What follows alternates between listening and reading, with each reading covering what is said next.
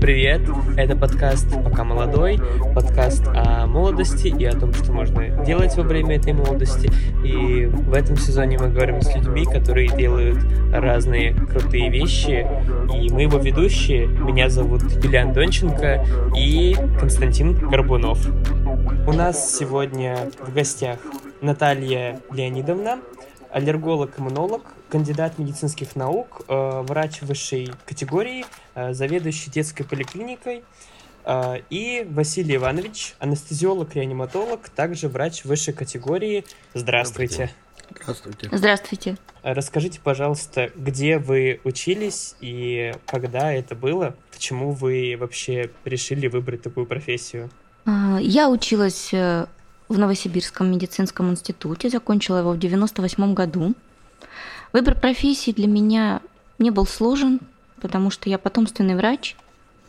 У меня мама невропатолог детский и папа детский ортоп... угу. взрослый ортопед-травматолог. И всю жизнь мы слышали врачебные разговоры дома, вникали в эту суть. И, в общем-то, когда стал вопрос выбора профессии, я говорю мы, потому что у меня еще двое сестер и двое вдвоем с сестрой мы врачи угу. на сегодняшний день, вот так. Так что потомственные медики. Все, в 98 году я закончила Новосибирский институт и приехала обратно в город Нижневартовск к своим родителям, где я начала свою трудовую деятельность. Ну, в перемешку с замужеством, с рождением детей. Да, учеба, педиатрия, потом аллергология первичка. Училась я в Петербурге, Город замечательный, вот 4 месяца там жила, переподготовку получила. И с 2002 года я работаю врачом, аллергологом, иммунологом. Потихонечку осваивала профессию и двигалась по карьерной лестнице. Сначала заведующей отделением, и последние три года заведующей поликлиникой. Но это если про мою профессиональную работу. Категория у нас защищается и подтверждается каждые пять лет – Кандидатскую диссертацию я защитила в 2012 году. В общем-то, постоянно учась, это все очень помогает в профессии. Непрерывная учеба, ежедневное обучение. Да, ну я немножко пораньше закончил. Я в 92 году закончил медицинский институт города Воронежа. Эм, дело в том, что учился я не 6 лет, как все нормальные студенты-медики, а это были времена еще советские, горбачевские времена, и там был эпизод года три, когда после первого курса, а, ну, после первого или второго курса мединститута у нас тоже призывали служить в советской армии. Я служил два года. Потом вернулся, и поэтому учился 8 лет. Закончил я в 92 году, потом интернатура там же в областной больнице города Воронеж по анестезиологии реанимации. Выбор э, э, специальности, так сказать, э, тоже не был для меня загадкой, потому что я еще будучи студентом уже работал медбратом в реанимационном отделении областной клинической больницы города Воронежа. Ну и, в общем-то, стал реаниматологом. Я не потомственный доктор, я, так скажем, из семьи сельской интеллигенции. Э, почему пошел в медицину, можно сказать, даже случайный выбор у меня был такой. У меня были самые лучшие способности по математике, но я не знал тогда, куда это, эти свои способности применить. Меня приглашали, было приглашение в МГУ, в университет города Воронежа, на математические факультеты, механико-математические. Но, как мне объяснил мой учитель, ну, не тот, который меня учил, который занимался мной, там на Олимпиады и так далее меня готовил, что 80% как минимум выпускников этих факультетов становятся преподавателями ну, в разных там вузах, техникумах, школах. Для меня это совершенно было неприемлемо, педагогическая деятельность, поэтому... Ну, а там так случайно, суть случайности получилось, что предложили в медицинский, потом мне отказано было, но я все равно уже, так сказать, собрался и поступил. Отучился, ну, в общем-то, не жалею, да, наверное. Ну, знаете, есть такая пословица, не ага. место красит человека, а человек место. Вот какую профессию выбрал, просто ее надо любить, и тогда она будет нормальной. И хоть кем бы ни стал, просто надо делать хорошо свое дело. Любое, Это точно. Какое выбирает человек. А, ну, по, в дальнейшем я, значит, потом приехал, э, когда я закончил интернатуру, там в 93 году я приехал сюда. Времена был, не буду там коротко останавливаться, времена были ну, серьезные 90-е, и, в общем-то, грубо говоря, речь шла о выживании, потому что ни жилья, ничего такого не было у меня. Я приехал в 93 году тоже на север. Сначала тут вот рядом городок Мегион есть, недалеко от Нижневартовска, два года там отработал. Потом перебрался в Нижневартов, здесь э, в разных больницах работал, больше всего в хирургической больнице, три года чисто ортопедическая больница была, года три в онкодиспансере работал, сейчас гинекологии. В разных местах, э, ну, заведующим отделением я был только 4 месяца, Потом там реорганизовано было отделение анестезиологии реанимации. А, вот. А так в некоторых больницах исполнял обязанности просто заведующего, время его отпуска, там, больничного и так далее. Ну и сейчас просто работаю в гинекологической больнице врачом, анестезиологом, реаниматологом. Ну. А, у меня такой вопрос к Наталье Леонидовне. Скажите, пожалуйста, а, что представляет из себя ваша работа чем вы занимаетесь и с какими проблемами к вам обращаются? Я хочу сказать, что наука аллергологии и иммунологии даже на сегодняшний день остается mm. молодой прогрессивной. А, основные направления деятельности заболевания бронхиальная астма, аллергический ринит, вирусные инфекции рецидивирующие. Ну и вот пациенты записываются, мы с ними предметно беседуем, обследуем. Кожа. Да, и начинаем лечение ну, диагностику. Это вот все это было как бы раньше до того, как я стал руководителем. Сейчас на практику времени меньше остается, но все равно практику терять э, жалко. Поэтому мы проводим совместные осмотры в каких-то сложных случаях. На консилиумы меня приглашают.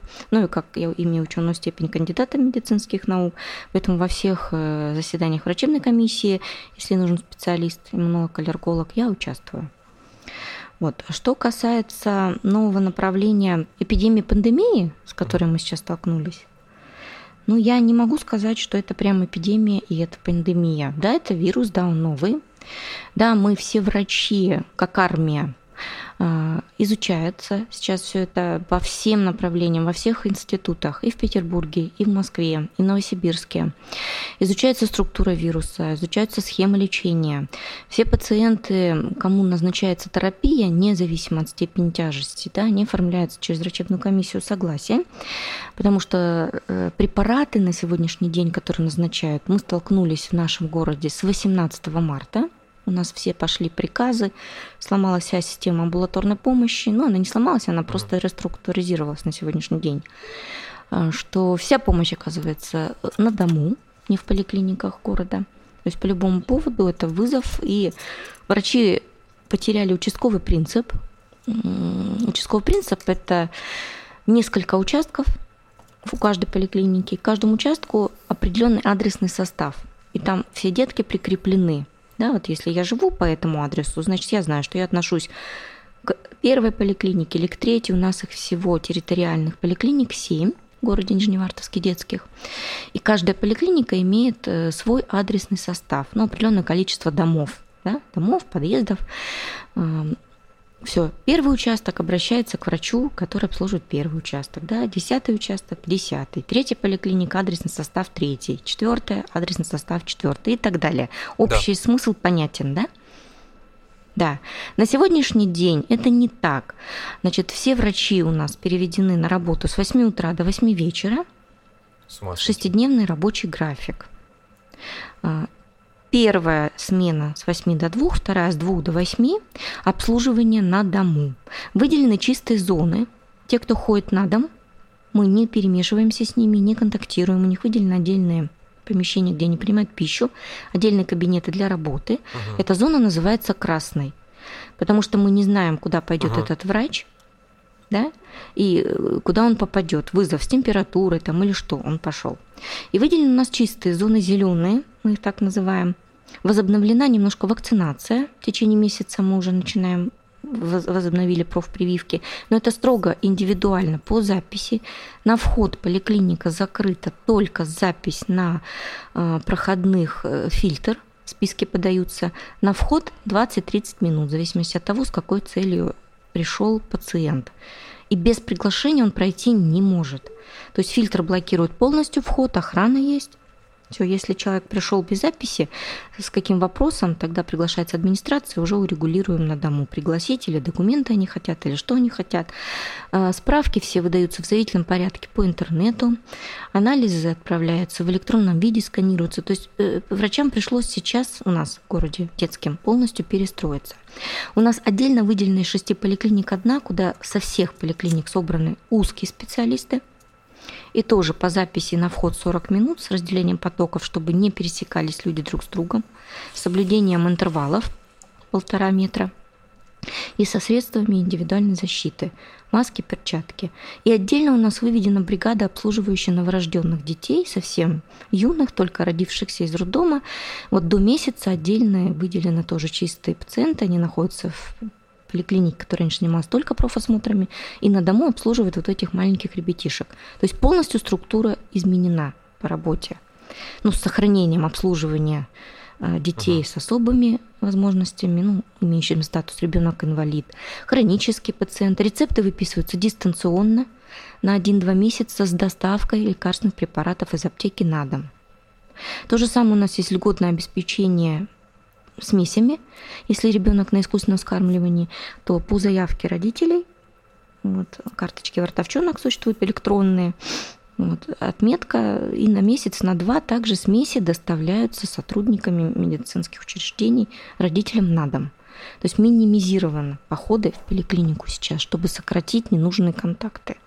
А вот вы рассказали про вот эти зоны внутри самого учреждения, и мне стало как-то так спокойно и приятно даже.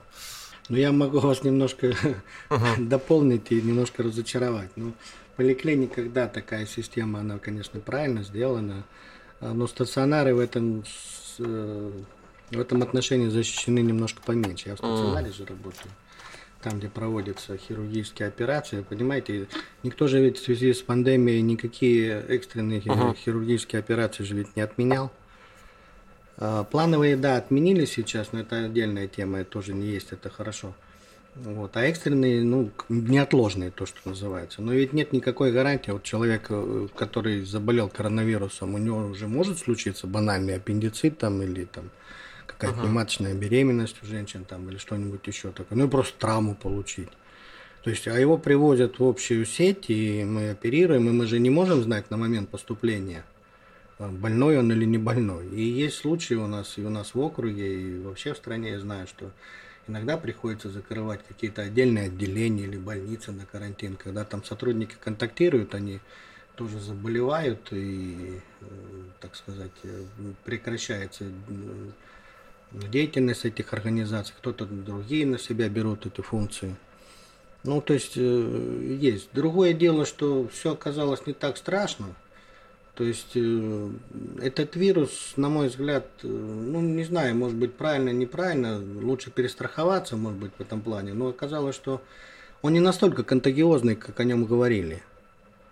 То есть э, это неправда, что вот человек прям зашел и все, в помещении уже все заразились. Ага. Так не, не случается. Но знаете, есть такие моменты, которые об этом говорят. Вот, например, обследовали проводниц или как стюардесс э, Сапсан, uh-huh. которая между Москвой и Санкт-Петербургом ходит, да? Казалось бы, там и начиналось, там и зараженных больше, и думали, что там вообще бум будет. У них оказалось, э, э, это да еще месяца два назад их там обследовали, если не раньше, еще в марте, наверное. Вот. Что оказалось только 2% у них зараженных-то сотрудников, не больше. И есть много случаев таких, когда в семье люди живут, вот один человек или два могут заболеть, а еще двое там или трое вообще не, не берут эти э, анализы э, ПЦР, там, а он отрицательный. Василий Иванович, вы сейчас имеете в виду заболеть или выделить э, ковид плюс, получить Я положительный мазок? Положительный мазок даже. То, что бессимптомных форм очень много, это понятно. Это больше половины, около половины вообще бессимптомных. То есть выявляются люди, которые бессимптомные. Но это в основном, я тоже сейчас вот вмешиваюсь, вот бессимптомное течение имеет детское население как раз. Нет, нет, я не о бессимптомном течении, а о том, что вообще не заражаются люди. То есть контактируют, а их потом а, раз мазок берут, второй мазок, а нет угу. ничего после контакта. Даже проживая в одной квартире, не, не обязательно человек сможет заразиться. Как думаете? Вот в чем дело. А там угу. уже, если заразился бессимптомно или тяжелое течение, я не об этом сейчас. Угу. Вообще не как думаете, а... никак. Очень много. Ага. Но это все изучается сейчас. Ну, это еще, все изучается. еще движение, еще, еще не, никто не может сказать, как будет дальше. Все, все эти вещи сейчас изучаются. Наука угу. не стоит на месте, все под контролем, собирается полностью информация, да, в какой ситуации ковид плюс, какой ситуации не ковид плюс, почему. Очень много теорий, что детское население бессимптомно, почему вот они раз, и они контактные, и у них ковид плюс, и у них нет никаких симптомов. Но тем не менее, да, средства защиты, и ему с кем-то проконтактировать, опасность передачи вируса, конечно, все равно есть. Я здесь с Василием Ивановичем не соглашусь, что он вдруг одной комнате, квартире, значит, не просто соблюдают меры личной гигиены, пользуются отдельными чашками, ложками, чтобы это все не передать членам своей семьи. Вот. А так приказы все прописываются, меняются. Уже вышла седьмая версия методических рекомендаций, как вести и что делать. Вот. У, у детей пока еще вышла первая версия, у новорожденных и беременных вторая версия. Это вот с 18 марта уже такое количество нормативных документов с изменениями. Прямо они каждые две недели обновляются. То есть все новые исследования, которые прошли необходимую стадию, они утверждаются и идут в работу сразу. Э, медики как армия, все проученные, масса по заявлению на 36 баллов, кто будет иметь э, доступ, если вдруг случится такое страшное, как было в Москве, да, когда не хватало врачей, вот эти ну, скорые в интернете и все. Дистанционные все эти обучения. Ну, не дистанционные. Но тем не менее, э, врачи обучены, и если будет... тематики. Допустим, наши анестезиолога учили там лечение почечной, э, там дыхательной недостаточности, допустим, другого профиля, как моя супруга, там другие у них темы. Мы по детям учились, да. Просто да. если будет необходимость, то вдруг вот случится то, что сказал Василий Иванович. Никто не застрахован, и врачи проконтактировали в отделении. Да, конечно, это есть такой момент. Но здесь тоже все все учитывается в дальнейшем. Вот в детской больнице я хочу сказать, что у нас, да, у нас ага. закрыто одно отделение э, три недели назад, но попав вот под такую ситуацию, когда госпитализированы были с округа дети, это окружная больница со всего округа сюда, она у нас находится на нашей базе Нижневартовска, а, ребятишки, и у них вдруг выявились ковид плюс мамы, дети, и они были переведены в инфекционное отделение, но эти ошибки все, ну вот это непредвиденная ага. ситуация, с которой впервые столкнулись. И от этого защитилась окружная больница. Выделены обсервационные койки, отдельные они боксированные. И, и если поступает пациент, неважно, он плановый, он экстренный, да, им занимаются, но он не идет в профильное отделение, у него прямо здесь в приемном покое берут мазок. Все, и сутки он делается. Все, через сутки известно, он ковид плюс, он идет тогда в инфекционный госпиталь. Если он ковид минус, он идет в профильное обычное отделение. Вот защитились таким образом. То есть любая ситуация, с которой ты сталкиваешься, она имеет дальнейшее какое-то решение как организатора здравоохранения, чтобы защитить от следующих проблем. Еще был предпринят один шаг, что часть сотрудников у нас э, на распуске, на распуске, то есть они на простой, вынуждены отправлены по приказу руководителя первого нашей организации, ага. я про нашу говорю, про детскую службу. Это тоже для того сделано, что если вдруг произошел контакт, вот врач сидит на приеме, а к нему uh пришел пациент. Это же поликлиника. Вот плановая служба, где узкие врачи э, работают по записи, пришли. Даже, даже прививка, профосмотр, он пришел, но он же не обследованный на ковид. И вдруг выявляется, что случилось так. Вот контакты, надо сделать замену. Отмывается тогда полностью поликлиника, и те, кто был на простое, не был в контакте, они выходят, и бригада меняется.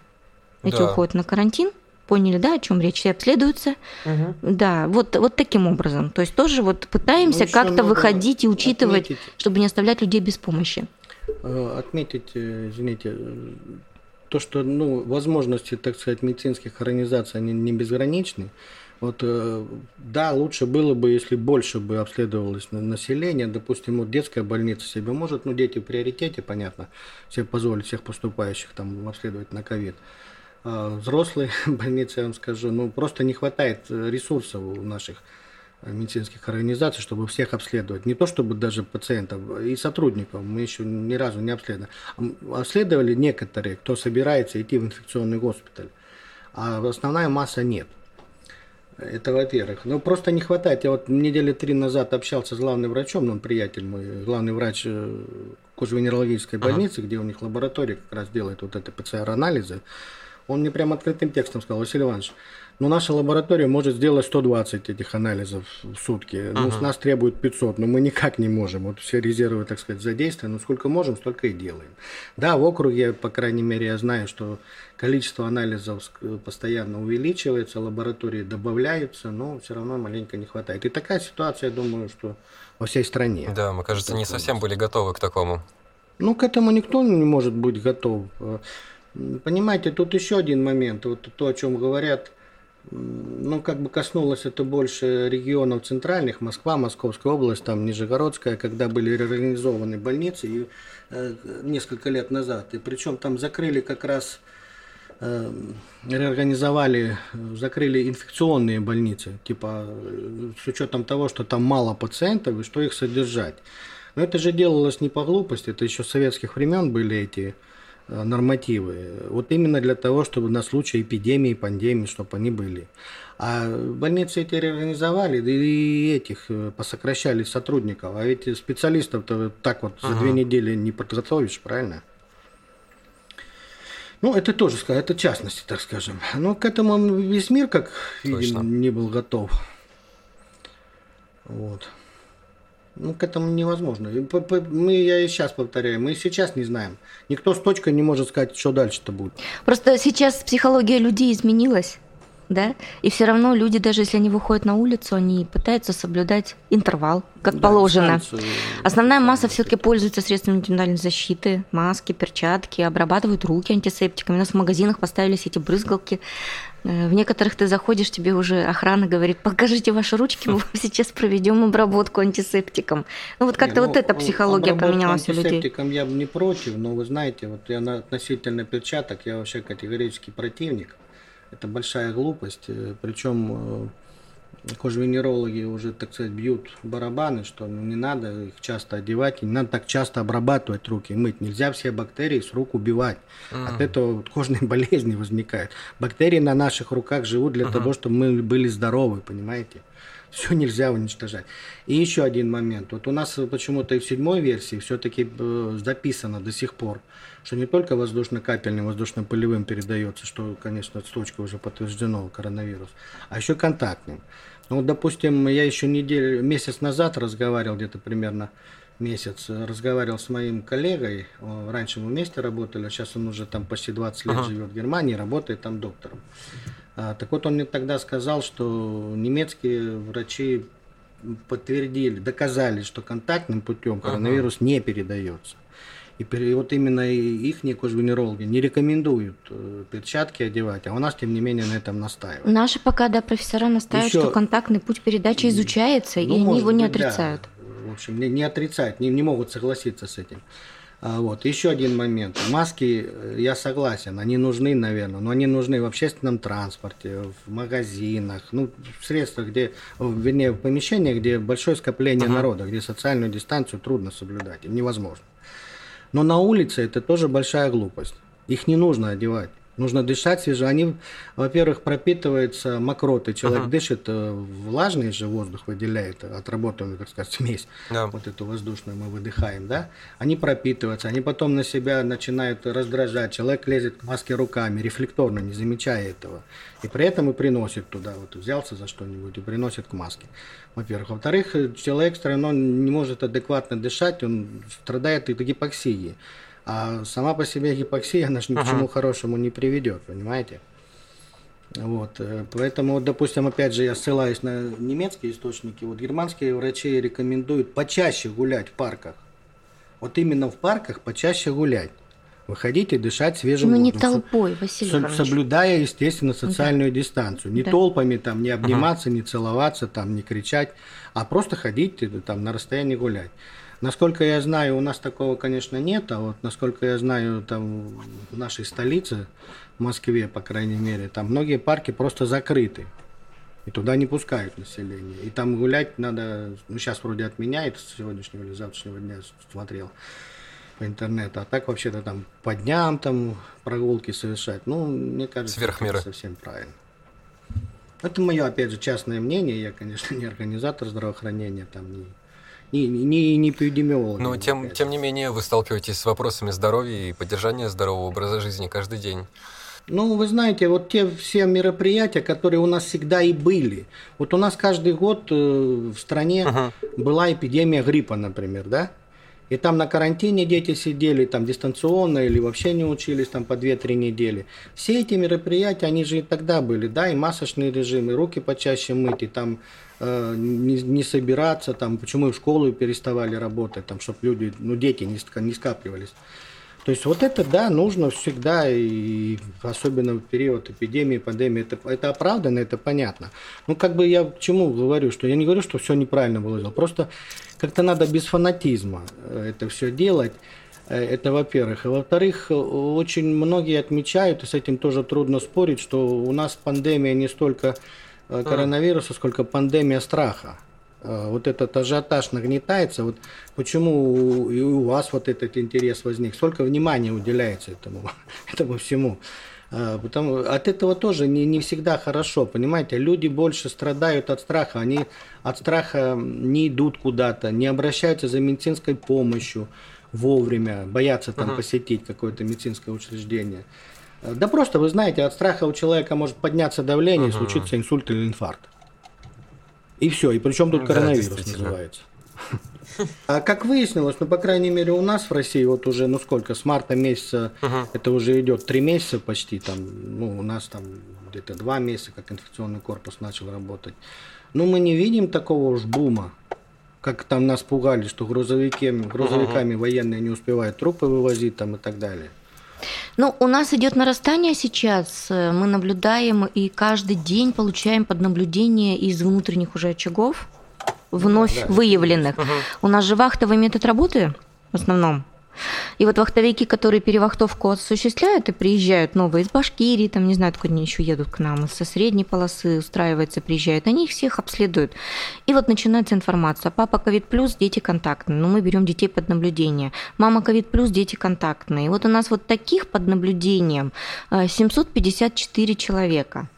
Из них ковид плюс, вот на все 6 поликлиник, так, ну сейчас я вам скажу сколько, ну 22. Вот. В стадии пневмонии Ого. госпитализировано только двое детей, но они не тяжелые, и они вообще более легко переносят. Э, Доказано на сегодняшний день, и тоже изучается и доказано, потому что дети, вакцинированные БЦЖ и имеющие живую полимелитную вакцину, полную Мгм. сделанную, это до 14 лет Получается, до года и 8 месяцев уже все вакцинация завершается, и в 14 лет идет ревакцинация. И именно поэтому дети переносят легко или вообще бессимптомно. То есть проконтактировал с ковид плюс, да, он ковид плюс, но она скачет, нет ни температуры, вообще никаких либо проявлений, либо легкий насморк. То есть вообще самочувствие у детей действительно не страдает. У взрослых ситуация немножко другая. А, Ну, если это действительно связано с вакцинами, как сейчас все это изучается и доказывается, но это доказательная база, она вообще-то собирается, конечно, годами, а здесь за несколько месяцев вот все максимум, что изучают группы, берут там минимальные выборки по 350 человек, и вот изучают, лечат, э, на этом основании э, доказывают, э, рекомендации выпускают, как дальше. Ну, они обновляются, понятно, все, что-то новое нашли, доказали, изучили. Но у взрослых нет такой защиты, уже иммунитет, э, антитела потерял. Вот. А с полимелитом-то взрослые не контактируют, там идут уже другие полиовирусы, однотипные с ними по типу энтеровирусных инфекций, да, и вот перекрестный иммунитет существует, но именно от ковида, получается, нет. И если у человека не справляется, именно вот правильно Василий Иванович сказал, хронические заболевания существуют. Именно сахарный диабет, какие-то сосудистые проблемы, э, сердечные, легочные. И вот такой человек, да, у него и так иммунитет, напряжение, чтобы uh справиться с его хронической болезнью. Все равно мы, э, организм это единое целое. И здесь немножко не справляется иммунная система на несколько фронтов. И вот они начинают, да, у них тяжелые пневмонии, торч-синдромы, с дыхательной недостаточностью, с падением сатурации, да, и тяжелые ковидные, и, конечно, и со смертельными исходами. Но у нас в городе пока вот э, нет такого. Про вакцинацию. Да, и слава богу. И слава богу. Угу. Хочу спросить, э, была около месяца назад статья, что э, дети на самом деле в садике и всяких дошкольных учреждениях много контактируют со всякими разными коронавирусами, и что вроде как из-за этого у них сильнее иммунитет, и они меньше болеют. Вы как к этому относитесь? Это претендует на правду? Думаю, Нет, это, не это не претендует на правду. Нет, статья там, может, и была, я, конечно, такую статью не читала, но э, дети, контактируя в садах, они просто обмениваются друг с другом любой флорой, вирусной и бактериальной, и они, наоборот, болеют чаще сначала пока их иммунитет не выработает э, защитные антитела на каждый вид. Просто на каждую инфекцию вырабатывается свое антитело. Знаете, вот у нас тысячу антиген поступит к вам в организм и выработается тысячу антител. И если у меня uh какой-то вирус А, да, и у меня антитела к вирусу Б, то я не буду этими антителами защищена от вируса А. Ну вот принцип такой.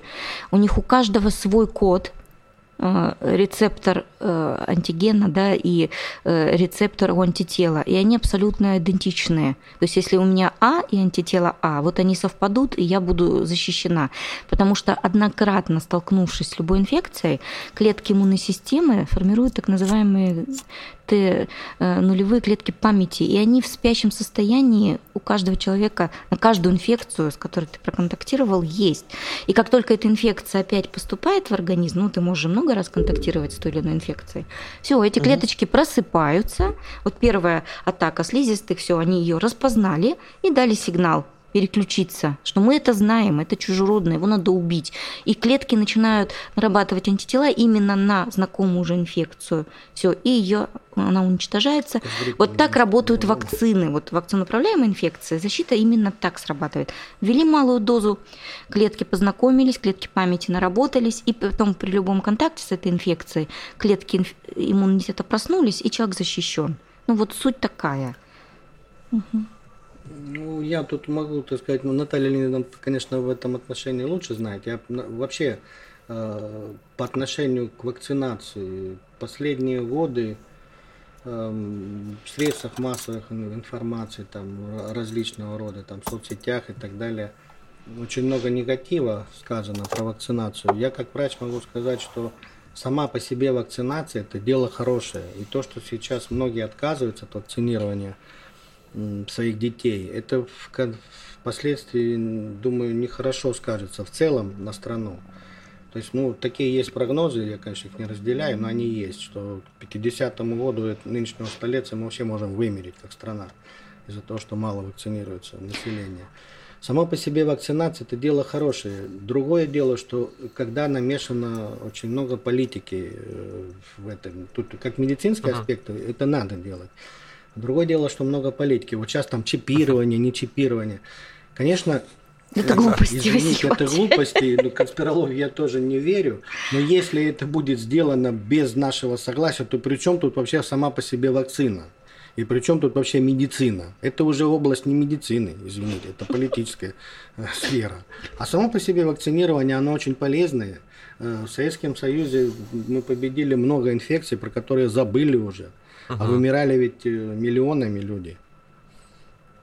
Много заболеваний. У нас сейчас возвращается кори, там вот э, года два-три назад, когда там. В 18 году. В 18 году. Ее уже не было уже давно. Это как вот такие ласточки что перестали вакцинировать, вот она пришла. Но даже вот, э, вот эпидемиологи, да. вы знаете эту службу, да, эпидемиологическую?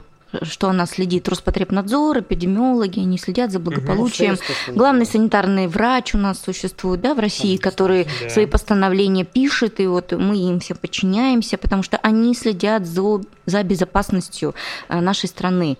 Вот когда границы закрывают, инфекционная безопасность, чтобы ничего с продуктами не завезли, с цветами. То есть это вот такие вот уровни контроля мощные, масштабные, чтобы к нам никакие не попали ненужные, ни яды, ни яды да, ну вот эти вот все, ни вирусные какие-то моменты.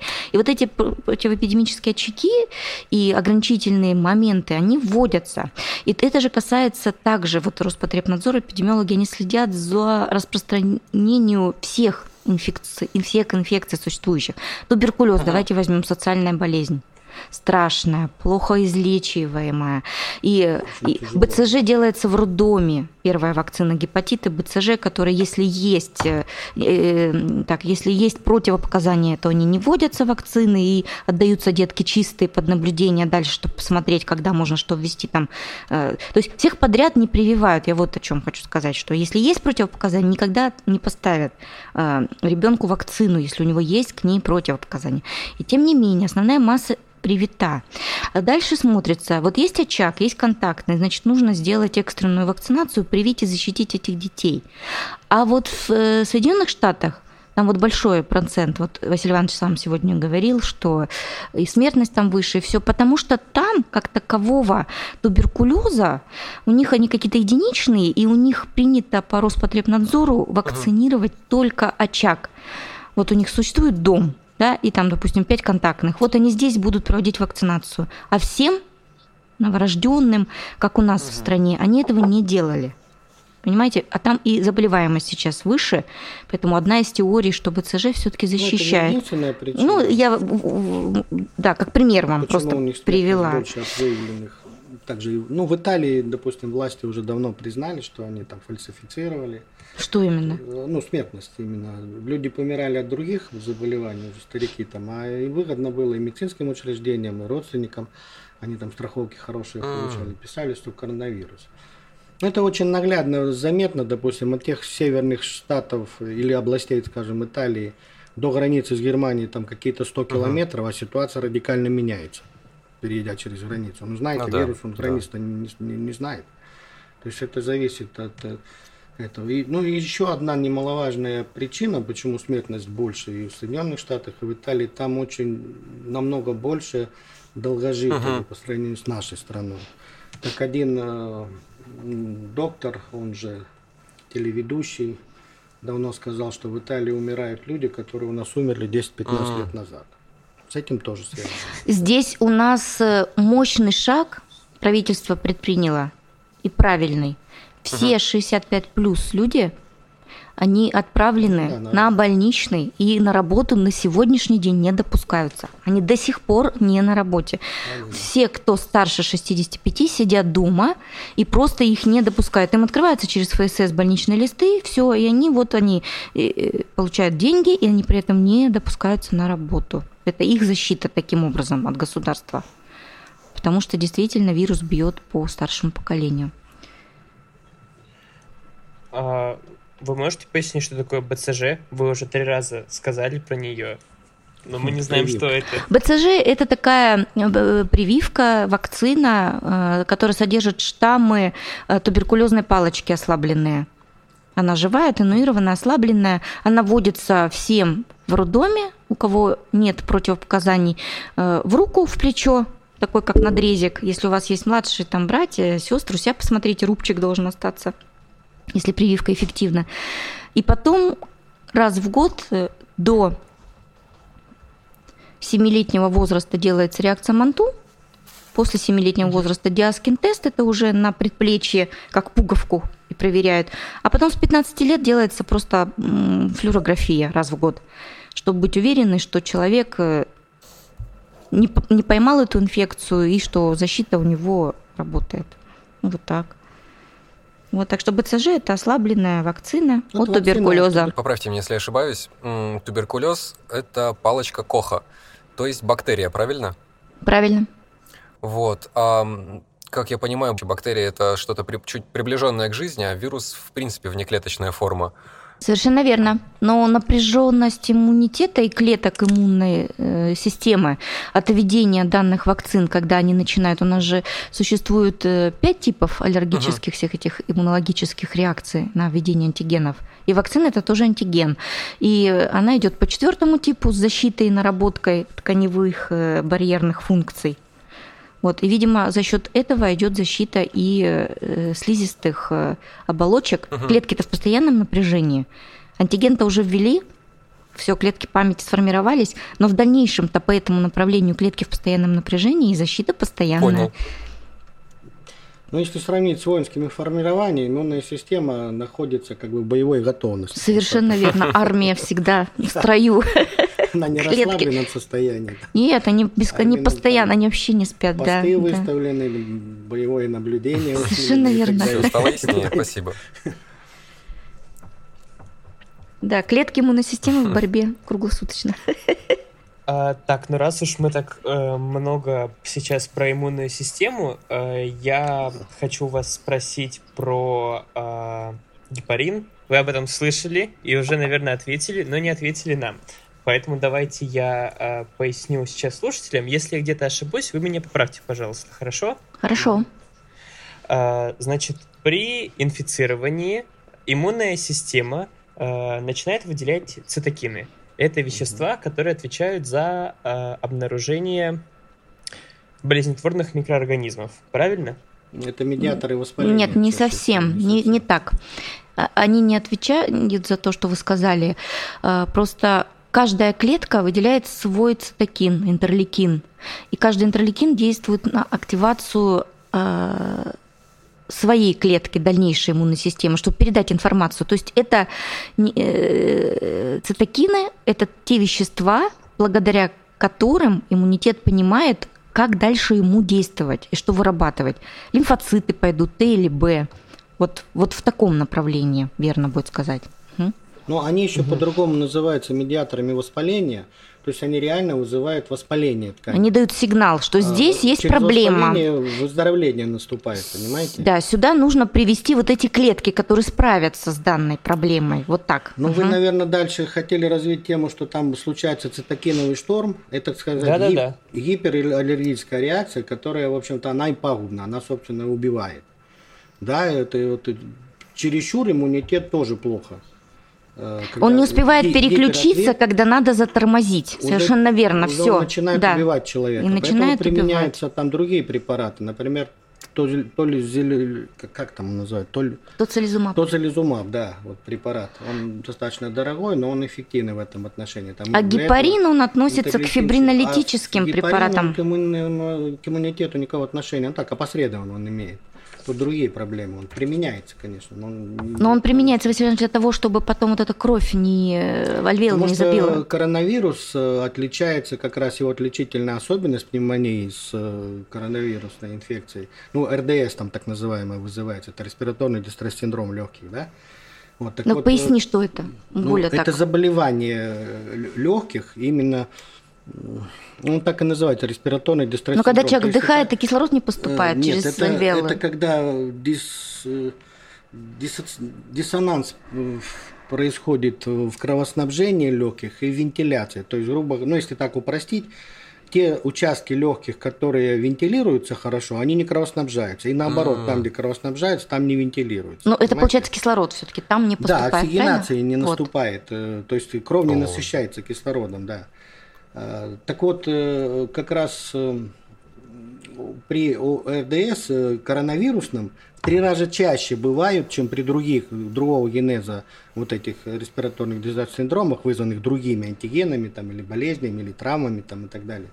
Вот при коронавирусе в три раза чаще тромботические осложнения возникают. То есть тромбоэмболия легочной артерии, тромбоз То есть это сгустки крови, которые надо разжижить. Да. И вот тогда вот применяются фибринолитики, чтобы предотвратить вот эту фазу позднюю пневмонию. Но они, опять же, применяются в больших дозировках. А эти гепарины, они применяются вообще всегда. Мы в отделениях реанимации всем пациентам их назначаем профилактической дозе как минимум.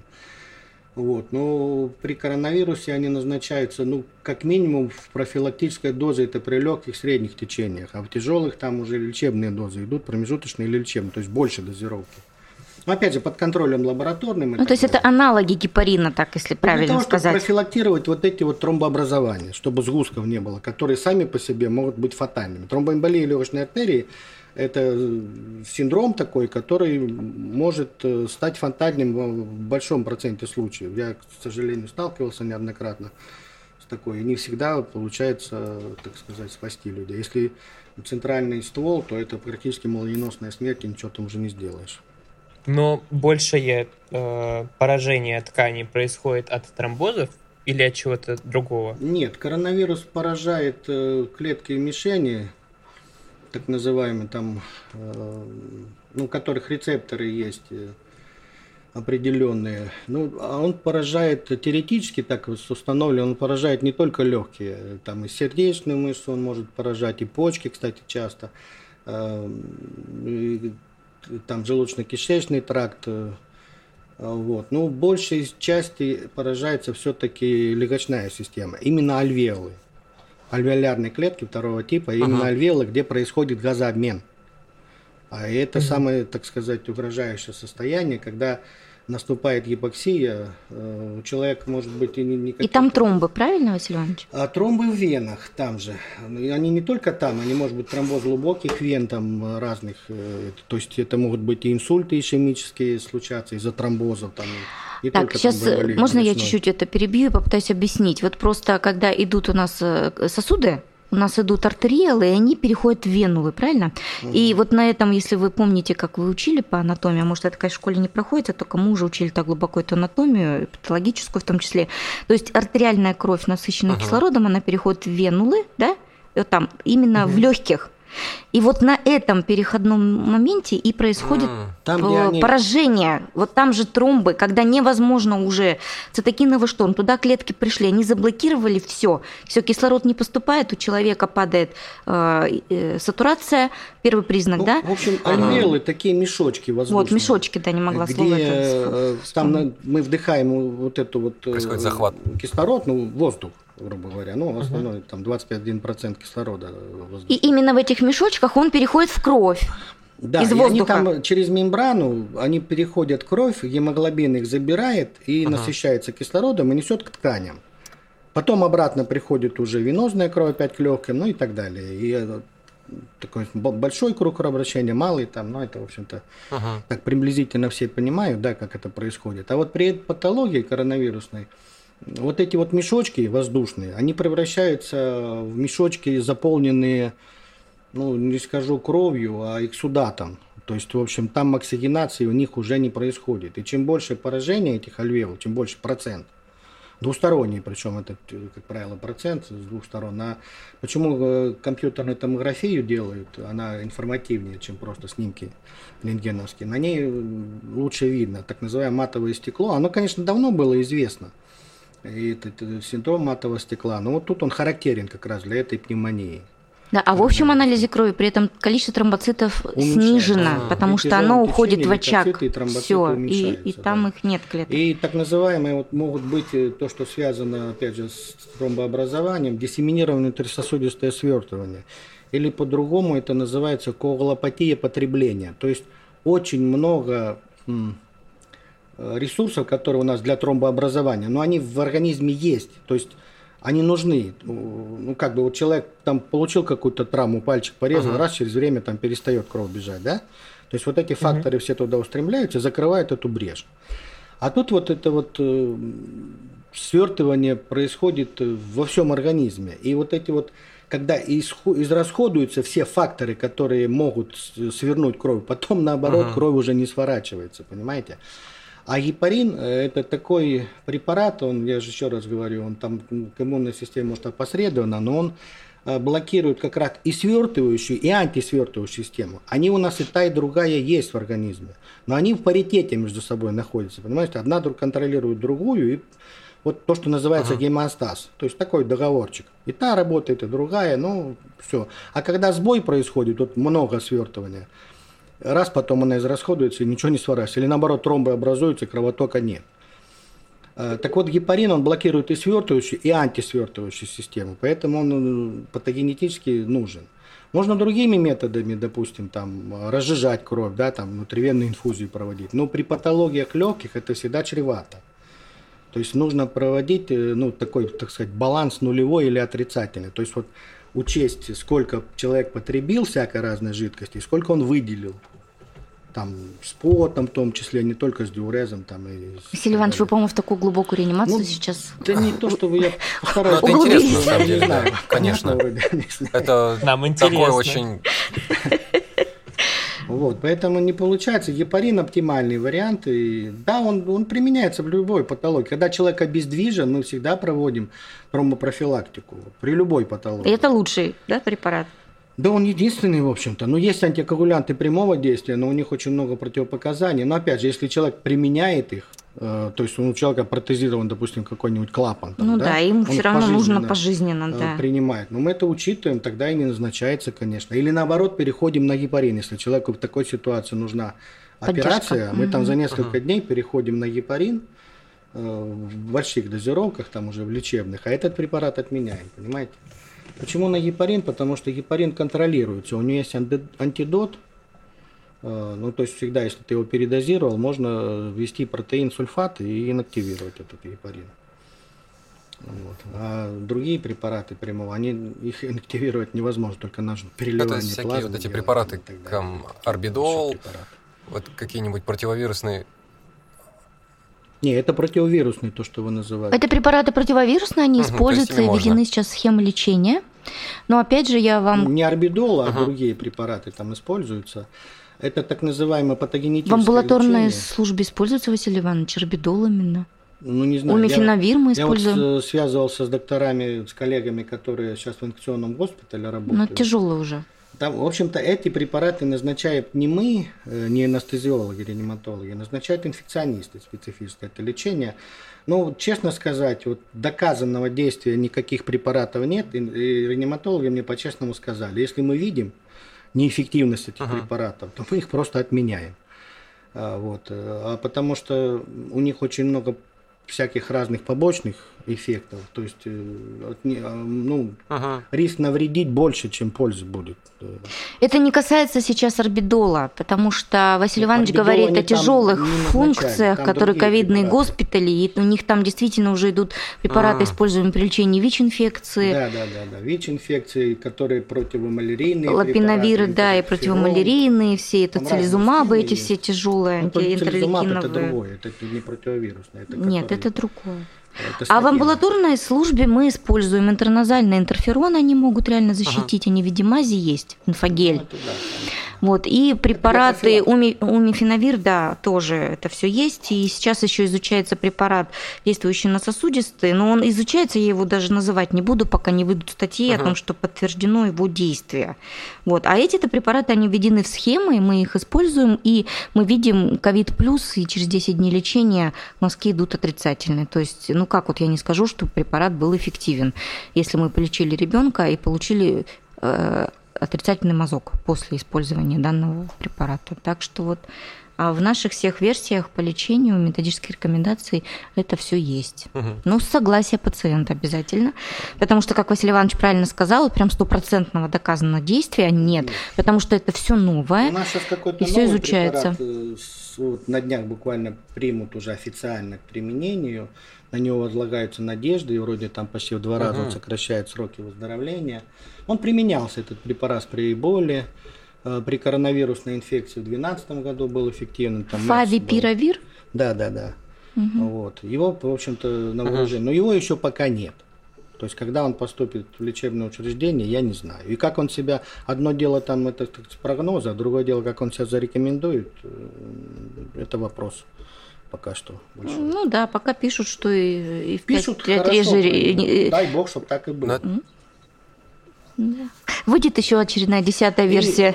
И, и там напишут, что мы будем использовать. То, что коронавирус, вы говорите, там статья про детей была, но про коронавирус, по крайней мере, ну больше 50 лет э, мы, uh-huh. допустим, знаем про разные коронавирусы. То есть он давно известно, это, это семейство коронавирусов, они же все разные. Там в 2002-2004 году один был, там КОВ-2, КОВ просто, SARS-CoV. Ну, те хотя бы типировали, Василий Иванович. А этот оттипировали, и что они говорят? Это дикая летучая мышь с неизвестным. Они не, не типируют ну, вторую часть этого вируса. Ну, он взялся этот вопрос. Конечно. Скоро мы, наверное, узнаем. Очень много интересного, я думаю, через годик об этой пандемии. Ой, мне кажется, мне кажется, это будет зрения, позже. И, еще, еще Потом лет через 10 нам покажут передачу совершенно секретно. И раскроют все тайны. Ну, давайте не углубляться в конспирологию. Да, ну вот. Говорю, я ее не люблю. Давайте иметь дело с тем, что есть. Поэтому рассуждать, что там изобрели ее в лаборатории где-то или там на рынке в Китае, давайте не будем. Доказанного ничего Правильно. нет. Правильно. Вот получается, сейчас мы больше поговорили про методы лечения уже непосредственно самого коронавируса. Что можно принимать, либо что можно мазать, чтобы предотвратить? Я бы вам ничего не рекомендовал. Ну, супруга сейчас скажет наверняка, как что-нибудь порекомендует. Я рекомендую uh-huh. вести здоровый образ жизни, укреплять свой иммунитет. Это самая лучшая защита. Я согласна с Василием Ивановичем. Спрофилактировать вы не сможете. Средства индивидуальной защиты – это то, что вас защитит. Их тоже надо уже Ну, дозированно и правильно uh-huh. использовать. Это да, тут я согласна с Василием Ивановичем, да. Это маска, uh-huh. если вы в людном месте и понимаете, что сзади вас стоит какая-нибудь ненормальная тетенька или дяденька, которая вас животиком подпихивает к этой кассе и не понимает, что надо просто отойти от вас на несколько шагов и просто подождать, пока место освободится и занять там это место у кассы. Вот. И перчатки все равно в общественных местах лучше одевать, потом вы можете выйти там их в мешочек и выкинуть, спорить. потому что это не надо Может кидать быть, везде на улице где-то. А так в личном автотранспорте, конечно, вам это не нужно. В метро автобус, конечно, нужно, потому что там просто люди, и вы не знаете, что рядом с вами человек, если он больной, и вы будете без маски, и он еще будет без маски, он на вас накашляет, то, конечно, вы уже поймаете, и тут знаете, вопрос к вашему иммунитету, иногда. как он справится, то ли знаком он с этой инфекцией, то ли нет. Поэтому лучше себя защитить средствами Смешно защиты. когда человек едет в собственном автомобиле один. И в маске. И в маске. Я тоже такое вижу, мне так смешно. Я понимаю, когда от кого он защищается? Везет, он не знает кого. Э, людей, то есть он, нет гарантии, что они там не больные, он там маску с них требует, а не одевает. Да, это можно понять. Но когда человек или муж с женой едут вдвоем, там, ну, видно же, что угу. не, не, не в такси там везет, не сзади сидит. А Средства экстренной профилактики, если вы понимаете и боитесь, что да, вы проконтактировали, вы были без средств защиты, вот, значит, ну что у нас рекомендуется? Эм, 70% спирт, не смейтесь. Значит, обработка слизистой э, кожи, которая была открыта, вот, кожной поверхности, uh лицо, то есть умыться спиртом нужно. Горло прополоскать горло. Если слизистые были открыты глаза, вот, то туда закапать нужно двухпроцентный раствор борной кислоты. Это защита даже при ВИЧ-инфекции, если человек проконтактировал, но она идет на выход, ну, то есть ты порезался, uh да, и проконтактировал с кровью, но у тебя нет порезов, вот. Но ты проконтактировал с этой инфицированной кровью. Вот э, защита только такая. Спирт и вот так. А экстренная профилактика, тот же орбидол, да, умифенавир, как пишут, что пейте там по две таблетки раз в неделю. Нет, конечно, она не спрофилактирует. Если уж пить, так надо пить нормальную лечебную дозу, как положено, по две капсулы три раза в день и все 10 дней пропить, если уж боитесь. И инфогелем мазать нос утром, вечером. Если вы понимаете, что вы проконтактировали, сделать всю экстренную профилактику со спиртом и борной кислотой, и потом провести нормальный 10-дневный курс, чтобы не пугать свою иммунную систему, а просто дать ей вот эти лекарственные препараты. Вот вы себе не навредите, а защититься сможете. Но не на постоянной да. основе принимать, это вы поняли, да? А именно 10-дневный угу. курс. Этого Все, достаточно. теперь более-менее стало понятно. Я вот вспомнил, э, что мне в университете на парах рассказывали, что э, нужно есть больше белка при э, болезнях. И на других парах говорили, что вообще-то нужно есть не просто больше белка, а больше животного белка, потому что там э, он лучше усваивается. И очень захотелось спросить у вас, как у врачей, как вы относитесь к вегетарианству? Э, это вообще правда, что растительный белок неполноценен и что им сыт не будешь. Ну, почему? Ты будешь им сыт, но дело в том, что для того, для строительства защитных антител действительно нужны белковые молекулы животного происхождения. Не растительного. А, ну, я добавлю. Давайте так упростим ситуацию. Вот человек э, состоит из белков, да? Ну, как вот, по, если по Марксу, он хоть и не медик был, но он очень хорошо сказал, что жизнь – это и есть существование угу. белковых тел, да? Так вот, белки состоят из аминокислот, такие кирпичики, из которых складываются вот эти белки. Э, там ДНК и так далее там, формируются. Вот. Ну, есть э, так называемые незаменимые аминокислоты, которые мы не можем получить, кроме как из животного происхождения. То есть э, из этих 20 нужны все. Вот часть, допустим, 15 мы можем получить из растительных белков, там и Э, сами выработать в организме, есть и такие. А есть, которые мы, ну, никак, нигде, только вот э, потребляя белковую пищу. А кушать белка больше или меньше не надо. Его нужно столько, сколько надо. Нужно сбалансированное питание. Нужно кушать и овощи, и фрукты, естественно, и каши там, и все. Ну и белковые. Конечно, одними белковыми, там, что, яйца одни, что ли, есть. Там тоже Нет, холестерина тоже вредно, очень много. Да. Там да. тоже вред свой. Или там я не знаю, какие еще там, мясо просто, одним мясом питаться тоже неправильно. Также любая крайность это плохо. У меня есть знакомые, э, которые говорят, вот там я не ем мясо, или там моя какая-нибудь подруга не ест мясо, значит, пьет еще витамины комплексами, чувствует себя прекрасно, и там с холестерином все в порядке, и вообще мясо есть не надо. Э, во-первых, если пить витамины, э, можно ли их так просто пить комплексами? как они продаются, не нужно ли еще чего-то для того, чтобы они правильно усвоились с нами, и были ли какие-то клинические истории, когда отказ от мяса приводил к каким-то плохим последствиям? Были, их очень много. Я в своей практике постоянно сталкиваюсь с этим. А вот анемии там и так далее, э, иммунный, иммунитет страдает у людей, то есть любая какая-то инфекция или заболевание очень тяжело протекает. Э, это были, да, э, это во-первых, насчет то, что отказывается. А во-вторых, витамины, что вы говорите, я всегда, ну это мое личное мнение, я тут не претендую ни на что. Витамины пропивать это вообще ни к чему, поливитамины. Вот нам нужно витамины просто с пищей употреблять, понимаете? Они ведь угу. существуют в, в пище в нашей. Какие-то жирорастворимые как раз в, в, это, в животном происхождении там пищи там другие витамины, там с овощами, с фруктами, их просто, я же еще раз говорю, нужно правильно питаться. Василий там Иванович, мы живем в таких условиях, и, кстати, Петербург, он тоже у нас, извините, это не Краснодарский край, где у них растет все, да, свое, поэтому ну, может быть, я вот можно. так скажу, витамины – это тоже лекарственный препарат. Применять его постоянно и э, ну, не, не думая ни о чем, что я вот это не поем, я выпью витамины, у меня все восстановится, не, это неверно так думать. Э, а витаминозы существуют у нас, осенние, весенние, да. доказанные вот существуют, есть, потому что с пищей мы не сможем съесть только, чтобы вот это все оттуда усвоилось. Но на сегодняшний день существуют тесты, когда вы можете сдать и посмотреть, а какой там у меня витамин D, надо мне его попить или не надо. Есть нормы, они все установленного образца, да, и если есть какие-то симптомы, там неврология есть. Ну, посмотрите уровень Б и восполнить именно то, что необходимо. А просто так глупо пить вот эти поливитамины, ну, это не очень правильно, потому что, еще раз говорю, это такой же лекарственный препарат. Э, защиту не безобидный. Холестерина еще хотел бы сказать. Да, конечно, когда его много, это плохо, там холестериновые бляшки, давление и так далее. А, но сам по себе холестерин, он очень нужен организму. Он содержится во многих наших гормонах, без которых мы жить не можем. Ну, например, в половых гормонах. А без этого человек не может быть, э, так сказать, сексуально привлекательным и здоровым угу. в этом отношении. Не, понимаете? Необычно не слышал. Угу. Вот такой вот нюанс немаловажный.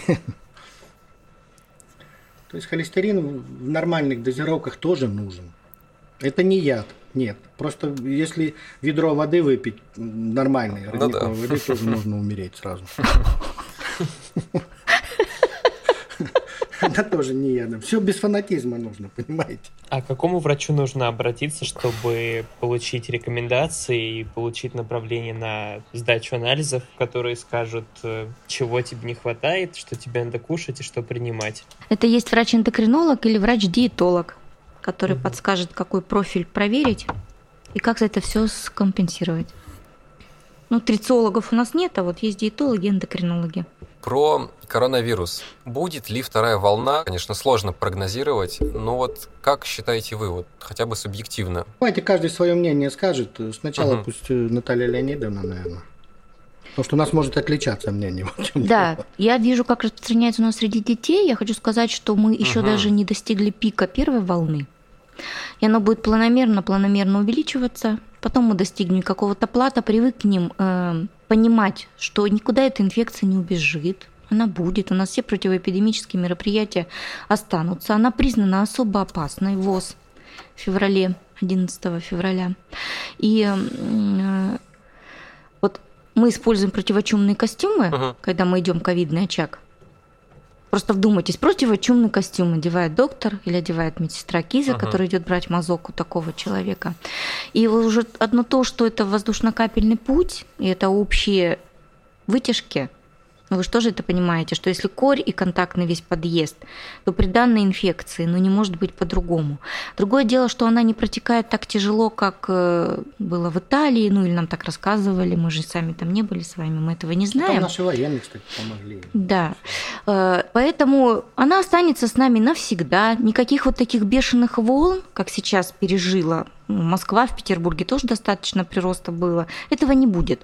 Просто какой-то процент, ну, скажем, ну, 30%, 20% от того, что случилось, оно останется с нами навсегда. Будет какой-то коллективный иммунитет, там один человек переболел, другой проконтактировал, выработал защитные антитела. Э, если создадут вакцину, действительно адекватную и правильную, ага. вот от гриппа же вакцина есть, и если человек прививается от гриппа, он гриппом не болеет. Он может болеть другими вирусными инфекциями, да? но если у него вот именно от гриппа поставлена вакцина, то именно гриппом, вот, от которой защищает она, он не заболеет. Другой тип может вируса появиться, а этого нет, потому что все, клетки ознакомлены, и защиту они дадут. Поэтому вакцина будет, да, она нас спасет, но только она должна быть создана, конечно, не в попыхах, а все-таки основательно, с нормальными тестовыми проверками и как и положено, чтобы она была и иммуногенна в достаточном количестве, и безопасна для людей. Потому что потом нам с этим жить, и это единственный способ защититься от данной инфекции. Все-таки это вакцина, угу. но нормальная, не в попыхах, оттестированная со всеми вытекающими последствиями. Ну да. Э, я согласен с одним академиком, не помню фамилия, инфекци... инфекционистом, да эпидемиолог, он сказал, что вакцина – это оружие проигранной войны. То есть эта пандемия сейчас пройдет, потом изобретут вакцину, и, может быть, когда-то будем прививаться, там, может быть, также сезонно, как и грипп. Я не знаю, я не далек от этого. Вот тогда, сейчас, когда у нас пандемия, сейчас навряд ли поможет, и ее еще пока что так быстро не изобрести. Это раз. Во-вторых, э, насчет э, того, что как будет дальше, я тоже с точкой сказать не могу. Но мне добавляет оптимизма тот факт, что, вы знаете, вот сейчас в Москве начали тестировать, а, по крайней мере, медицинских работников уже на антитела, uh-huh. если они от коронавируса. Так вот, мне uh-huh. там э, знакомые медицинские работники, врачи, рассказывали, что в таких небольших там организациях из 30 человек, получается, у 28 уже есть антитела. То есть, с учетом того, что бессимптомное течение протекает, наверняка заболевших или переболевших уже давным-давно людей у нас в стране намного ага. больше, чем выявленных, понимаете? Э, опять же, нередкий случай, мы тут вот общаемся в медицинской среде и так далее. Э, многие отмечают, что сейчас вот когда стали узнавать про это, он, многие говорят, так я, блин, там в конце прошлого года точно переболел этим, все симптомы были те же самые, то есть вот э, потеря запаха там и какое-то там затруднение дыхания. Да, ведущий вот симптом потери обоняния, ребята. Да, если да. вы а, что-то нюхаете, в значит... подъезде живет доктор хирург. Вы не болеете Он этой говорит, инфекцией. я в феврале сто процентов я переболел этим заболеванием. Он э, потерял запах, там вообще Перестает вкус чувствовать и теряется обоняние. То есть у нас переболевших Это или корона. перенесших уже намного больше, чем есть. И поэтому я все-таки я оптимистично на это смотрю, что дело в том, что коллективный иммунитет уже вот-вот он и, ну, он наверное, уже нарабатывается. А, конечно. Наверное, потом вот эти противочумные костюмчики-то отменятся. Да уж, конечно. Будем работать. Ну, ничего, ага. чумы нет, а Выглядит страшно.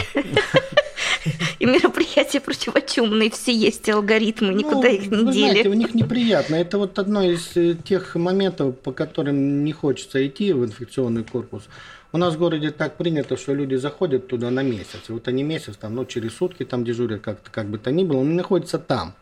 То есть ты не можешь uh-huh. домой прийти, родных увидеть там и так далее. Почему? Скайп же есть, что Ну, по скайпу только, да. А вот, по скайпу общаться. Ты на дачу не можешь поехать, а потом ты еще на две недели на самоизоляцию уходишь. Вот в этом. Ну и само по себе, особенно в жару, ходить в этом костюмчике. Я одевал его, стоял как-то на операции. 64 я легко выдержал, конечно, но все равно надо отметить, что в респираторе все-таки дышать да. немножко тяжелее, чем просто без него. Ну, конечно. Особенно еще вот э, многим еще не нравятся очки. А у меня вот есть свои очки, ага. мне еще надо одеть сверху, понимаете? это проблематично. Запотели ты как слепой. Да, поэтому, зоне. конечно, в ковидариях, кто работает, прям это действительно ежедневный ну, подвиг. Тяжело, да. Угу. Ну, в этом отношении тяжело. Но они там постоянно ага. же не находятся, как вы понимаете, в этих костюмах. То есть они заходят, выходят. Но смену им все равно надо отстоять. Ну, ну, где как принято. Не, у нас вот доктора там заходят, когда нужно что-то сделать, посмотреть, какие-то манипуляции. Ну да, говорят, если там плазмоферез включаешь, то и 5 часов там находишься, может быть. А потом выходишь, помылся, опять в зеленой зоне не постоянно они там находятся. В Москве там в клиниках по-другому немножко были, они там сменами по 6, по 12 часов работали. Но некоторые, я слышал, по 24. Ага. Это уже, как вы понимаете, в памперсе надо туда идти. Угу. Это тоже, так сказать, неудобство. Ну, в трех перчатках даже обычную манипуляцию, которую ты всегда делал, там поставить э, катетер в центральную вену, это уже усложняется, эта манипуляция. Ну ладно, мы отвлеклись от темы немножко. Так, ну, насчет вот э, прогнозов, ну, мое мнение такое вот. Я вообще стараюсь оптимистично смотреть на жизнь. И правильно. Главное это сейчас только верить в лучшее. Угу. А, мне очень хотелось бы, чтобы мы закончили на такой доброй ноте. Не могли бы вы назвать по два-три очень хороших случая из вашей врачебной практики, где, может быть, казалось, что все будет плохо, но все оканчивалось очень хорошо. Или, может быть, какие-то веселые ситуации. Ну, я могу рассказать, ну, два-три, наверное, много будет. Давайте один случай расскажу. Он как бы больше запомнился. Он позитивный случай. Это я еще работал в Мегионе, так сказать, э, на заре, так сказать, там первый или второй год я работал. Нам позвонили, что везут с месторождения электрика, поражение электрическим током. Где-то его везли минут 15, но, видимо, что-то с ним делали. Ну, то есть какие-то реанимационные мероприятия, уж я не знаю, там искусственное дыхание или там, например, массаж сердца, что-то делали. Вот, когда к нам его привезли, мы вдвоем с доктором вышли, то есть там, ну, в содружестве работали, сразу там перевели на искусственную вентиляцию, то есть там поставили трубку в трахею. Э, дышали за него уже амбушкой, э, центральную вену поставили, начались реанимационные мероприятия, там адреналин, атропин, непрямой массаж сердца, дефибрилляция, несколько раз. Тут вышли, ну, скажем так, гранды на тот момент. Э, наш заведующий хирургического отделения, еще заведующий терапевтического, он бывший заведующий реанимацией был. Они так со стороны за нашими манипуляциями наблюдали, наблюдали, потом сказали, хватит на трупом издеваться, махнули рукой и ушли. И потом, после третьей дефибрилляции, я, ну, вы знаете, в таких ситуациях иногда, э, когда ты начинаешь пульс проверять у человека, то ты уже не можешь отличить, uh-huh. ну, ты ажиотирован сам ты получаешься. И то ли ты свой пульс слышишь, то ли, то ли человек. Но потом я отчетливо понял, что я услышал пульс на бедренной артерии. И коллеге сказал, давай мы еще одну дефибрилляцию. И она, он пропал тут же. Давай еще одну дефибрилляцию делаем. Мы сделали еще одну дефибрилляцию, еще адреналин. А, у нас появилось давление, причем высокое. Э, сердечная деятельность была восстановлена. А, мы его подняли в отделение реанимации, но потом после, так сказать, реанимационных мероприятий, ну как в кино не бывает, чтобы сразу он нажил там и это. Его нужно двое суток держать на искусственной вентиляции в искусственной коме. Иначе он просто быстро опять умрет от отека легких. Ну в кино много ляпсов таких, я не буду комментировать. Так вот, вот двое суток мы его держали, потом перевели на самостоятельное дыхание, у него восстановилось э, сознание. Но когда сестры пришли жаловаться, что он матерится и там ругается на них, мы засмеялись. Мы просто поняли, что мужик в сознании. Он понимает. Он вернулся к семье, к детям. У него, оказывается, он был вахтовик, ему 35 лет было на тот момент. У него двое детей. Приехал на вахту откуда-то с Свердловской, что ли, области, там не помню. Он уехал живым, здоровым. Слава То Богу. есть закончилось все хорошо. Я могу тоже из своей практики рассказать. про одного ребенка. То есть все надо делать своевременно. Если своевременно обращаются за помощью, да, и доктор грамотно ставит диагноз, и выводим грамотно аллергены. Вот когда они ко мне пришли, мальчику было 8 месяцев. Он весь тек, у него ну, просто колготки снять было нельзя, они снимались просто с кожи, все прилипало, жуть. А, мама была она была у меня с района, не с города. Вот, кормила его коровьим молоком, чего было делать нельзя. Вот мы провели все мероприятия педиатротерапии. И вот имея такой тяжелый дерматит, ну, мы много занимались, много лет. В итоге он не дал аллергический марш. Сейчас этому мальчику уже 28 лет и он просто слегка реагирует насморком на пыльцу деревьев. То есть он не, не выдал ни бронхиальную астму, ну вот не разбил вот это вот э, все последовательные тяжелые заболевания аллергические, которые начинаются с кожи, с малолетства, и потом выходит что-то тяжелое. Вот э, э, такой случай. И еще есть случай у меня э, коллега по работе, он хирург, он тоже страдал деревянным полинозом, вот и пришел за помощью. И мы с ним пять лет проводили оситерапию. Аллергологи занимаются этой терапией. Тогда мы еще ее только кололи водоносливыми растворами. Это я еще начинала работать в 2002 году. Но через пять лет он съездил в отпуск, у него родственники в Краснодарском крае, приехал и сказал, Наталья Леонидовна, я ел персики прямо с деревьев, и у меня ничего не было. Не чесался язык, не опухало горло, я не чихала, не кашляла и так далее. То есть это очень радует, когда ты мог, можешь кому-то помочь. Ну да, когда результаты своего труда видишь, это, конечно, многое значит. Да и вообще в нашей профессии, если бы не было вот этой мотивации такой, что ты что-то делаешь, реально там видишь, э, тут, наверное, трудно было бы работать. Мы же, собственно, это нас и удерживает. Что там еще хорошего в этой медицине? Помогать людям – это большое дело. Это большое дело. Спасибо, правда. ребята. Спасибо огромное Спасибо. вам. вам. Надеюсь, Спасибо что мы... большое. Конечно. Если было интересно, да. Что как могли, в общем-то, э, вот, если Очень интересно. интересно было. Нам очень понравилось. Ну, хорошо. Еще раз вам спасибо. Спокойной ночи. До свидания. Хорошо, всего доброго. Всего доброго, хорошего вечера. До свидания. Спасибо. До свидания. Слушайте нас в CastBox, Яндекс Музыки, Apple и Google подкастах. Подписывайтесь на нашу группу ВКонтакте. Если вам нравится то, что мы делаем, ставьте нам э, лайки и оценки и пишите, что мы вам нравимся. Пишите нам комментарии.